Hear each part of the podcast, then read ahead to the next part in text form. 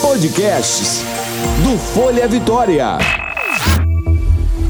Jovem Pan Especial. Especial. Especial. Coronavírus. Com Patrícia Skauser e Paulo Rogério. Pan News Vitória. Bom dia, doutora Filomena. Ei, doutora. Olá, doutora Filomena. A gente, eu acho que a ligação dela caiu. A gente vai tentar refazer a ligação da doutora Filomena. Acho que a ligação dela caiu. Vamos refazer aí, que a gente não conseguiu falar com ela por enquanto não, mas ela vai participar aqui conosco.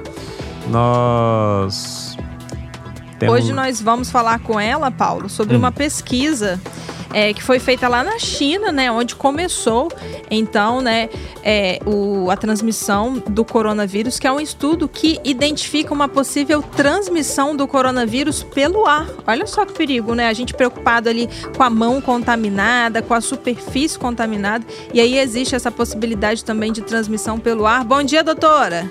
Bom dia, Patrícia. Estava... Ei, doutora, bom dia. Bom dia, Paulo. Eu estava adiantando aqui que hoje a gente vai falar sobre um estudo, né?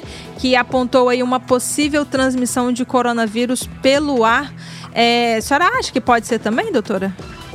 Olha, desde o início, quando se considerou a possibilidade da transmissão, a gente sabe que a transmissão é por gotícula e que a gotícula é pesada em relação a ficar em suspensão muito tempo no ar sempre se considerou que se a permanência da pessoa em ambiente fechado, principalmente com ar-condicionado, for maior do que 15 minutos e a pessoa estiver distante de outra pessoa menos que um metro, quanto mais tempo ela ficar dentro do ambiente fechado, aumenta o risco. Então, geralmente, quando se atende um paciente com suspeita do, da infecção pelo vírus, que está sintomático, a primeira é, ideia que se tem é colocar máscara e colocar esse paciente num ambiente isolado e arejado. O que, que acontece quando você está dentro de um ambiente em que a ventilação ela é renovável, mas não tem filtro? Então existe a possibilidade de haver um ressecamento das partículas e essas partículas ressecadas elas ficarem menores e poderem ficar em suspensão. A maioria das vezes, quando a gente considera a transmissão e pensa no aerossol, que é essa partícula menorzinha que pode ficar mais tempo em suspensão, a gente pensa em procedimentos específicos, como intubação, extubação de paciente, na hora do atendimento do paciente grave, tanto a extubação quanto a extubação pode é, gerar partículas menores, que são aerossóis.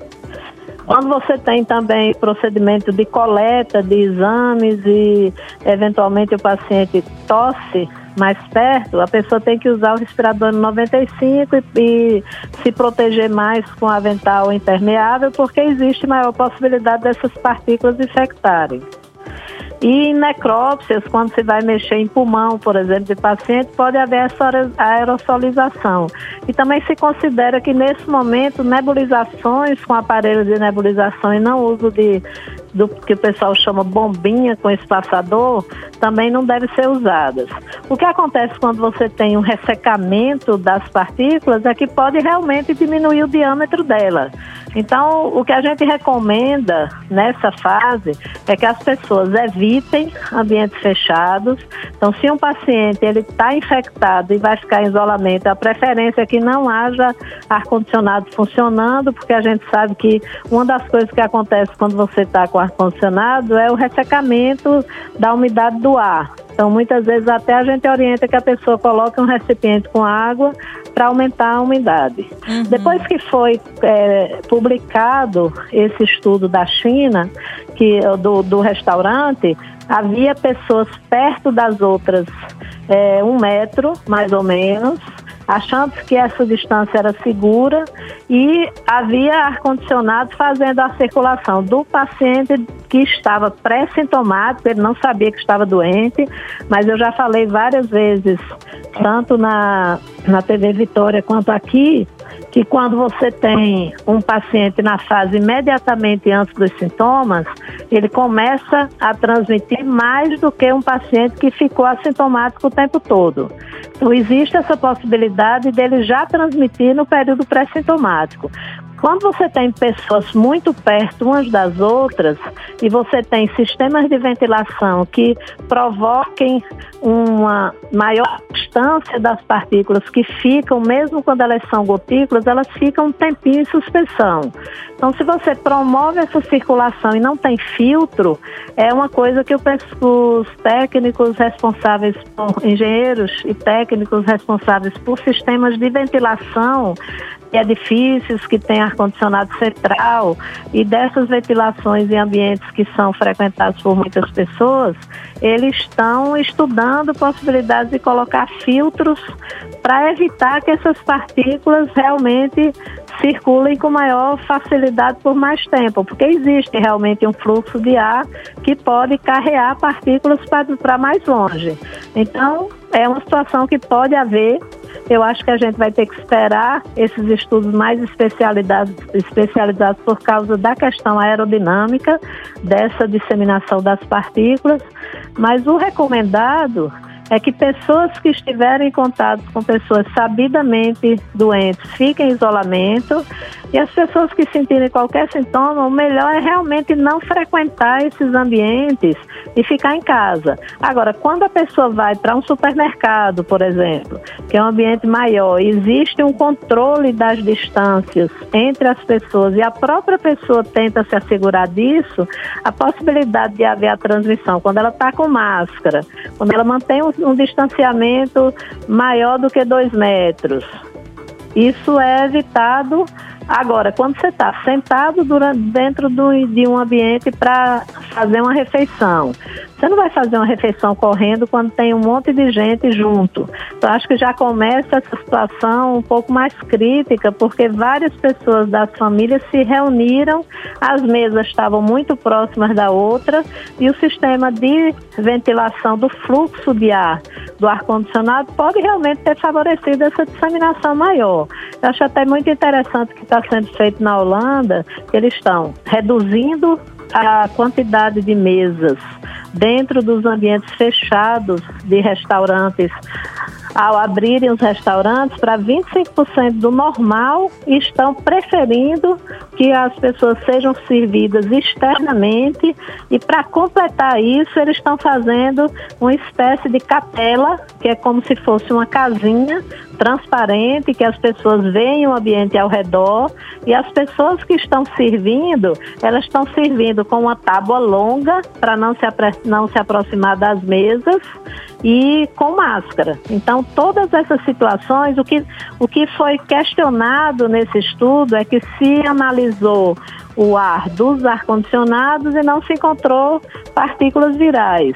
Mas também não foi descartada a possibilidade da transmissão ter sido por, pelo que a gente chama fômites. O que, que, são fômites? São é, objetos utilizados e que tiveram contato com as partículas e a pessoa se infectou não por causa do ar do fluxo, mas eventualmente por objetos contaminados por partículas que foram emitidas. Então, a distância do, das mesas estava muito próxima, tinham várias pessoas próximas umas das outras e teoricamente houve um fluxo de ar que favoreceu que essas partículas que podem ficar alguns alguns segundos geralmente em suspensão no ar, elas fossem disseminadas. Quando você tem uma partícula realmente aerosolizada, a diferença dela quando nesses procedimentos que eu falei que pode haver aerosolização, que faltou a aspiração em circuito aberto, você tem a aspiração de vias aéreas que se usa uma uma sondinha que vai aspirar a secreção do paciente em circuito aberto, isso pode gerar realmente aerossóis. Os aerossóis são partículas muito pequenininhas que elas ficam em suspensão no ar e isso pode demorar mais tempo. Quando você tem aerossol, que tem doenças como sarampo, como a catapora, que é a varicela, e a tuberculose, elas são transmitidas por aerossol. Quando você está em ambiente fechado e tem um aerossol, ele pode ficar em suspensão por tempo suficiente até de uma a duas horas.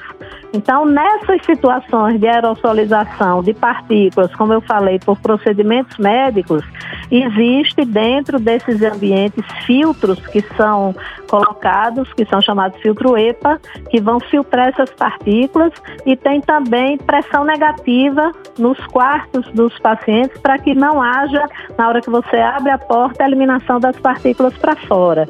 Então tem toda uma situação que realmente é complexa.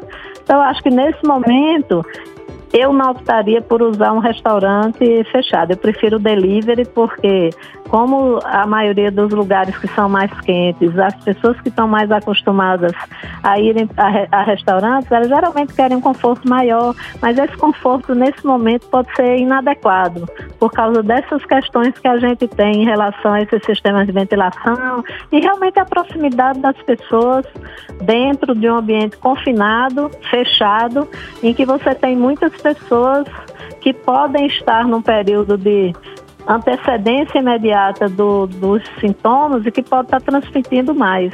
Então, é um estudo que realmente deixa a gente um pouco preocupada nesse sentido. Mas isso, desde o início, o Ministério da Saúde já está colocando, colocou em todos os manuais que a avaliação do contato de uma pessoa gerando um novo caso, hum. ela vai ser individualizada e geralmente se considera mais de 15 minutos, quanto maior, pior o contato, uhum. numa distância a menos que dois metros e ambiente fechado, sendo sempre a maior possibilidade das pessoas se infectarem. Pois é, mais uma explicação aqui, mais uma aula com a doutora Filomena Alencar, trazendo aí uma análise sobre essa notícia que espantou muita gente, né? Esse vírus, ele é surpreendente. A cada semana ou a cada duas semanas vem alguma surpresa aí com relação ao comportamento dele. Doutora Filomena, infelizmente, a gente já tem que encerrar aqui, nosso tempo está muito apertado aqui hoje, muitas participações dos, dos ouvintes, noticiário borbulhando também, mas a gente volta a conversar aqui amanhã e novamente a gente vai tentar encaixar aqui a participação dos ouvintes. Essa fila aqui da participação deles já está começando a ficar igual a fila da caixa. Ai, meu Deus. Ainda bem que é a distância, né? É Ainda bem que é em casa. É seguro. Casa, né? Pois é. Tá bom, Um abraço, Muito doutora. obrigada, viu? Um forte abraço. Bom dia. Um abraço para vocês. Jovem Pan. Informação é o melhor remédio contra o coronavírus. 90.5 Pan News Vitória.